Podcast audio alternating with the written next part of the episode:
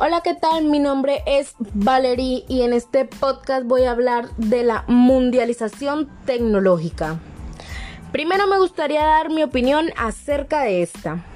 Si bien la tecnología va innovando, la tecnología es una pieza fundamental para el ser humano en la vida, porque gracias a ella se pueden realizar varias cosas cómo comunicarnos con las personas que están más lejos de nosotros.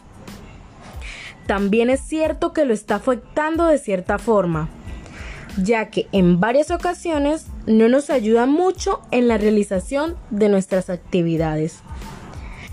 Porque gracias a esta, el ser humano ha dejado a un lado el trabajo manual Ahora voy a nombrar los pros y contras de la mundialización tecnológica.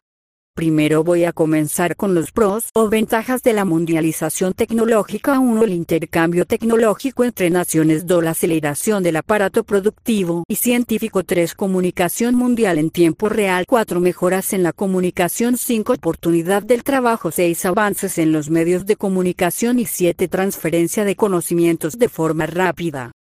Ahora voy a nombrar los contras o desventajas de la mundialización tecnológica. 1. La tecnología sustituye la mano de obras en las empresas. 2. Aumento de desigualdad por falta de acceso tecnológico en varias zonas del mundo. 3. Copias y plagios en plataformas. Y cuarto, robo de identidad.